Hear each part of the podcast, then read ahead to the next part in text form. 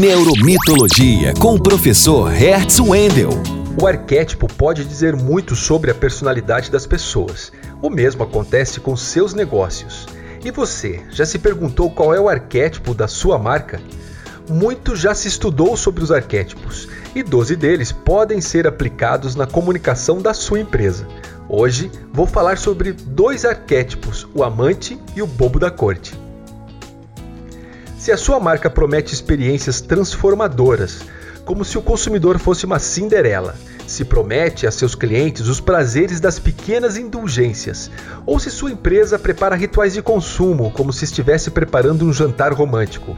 Meus parabéns! Sua marca está trabalhando com o arquétipo do amante.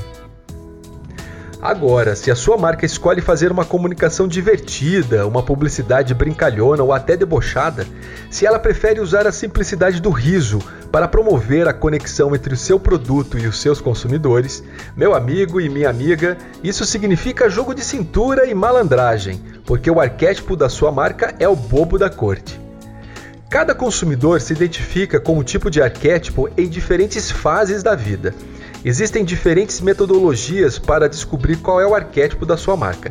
Uma delas é o mapeamento arquetípico, que eu explico em meu livro Mitologia de Marca.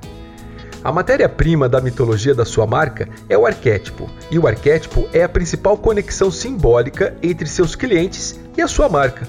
Isso faz parte da neurociência do consumo. Eu sou Hertz Wendel, cientista e professor de comunicação da Universidade Federal do Paraná. Para saber mais sobre mito e neurociência aplicados na gestão da sua marca, temos um encontro marcado no Instagram.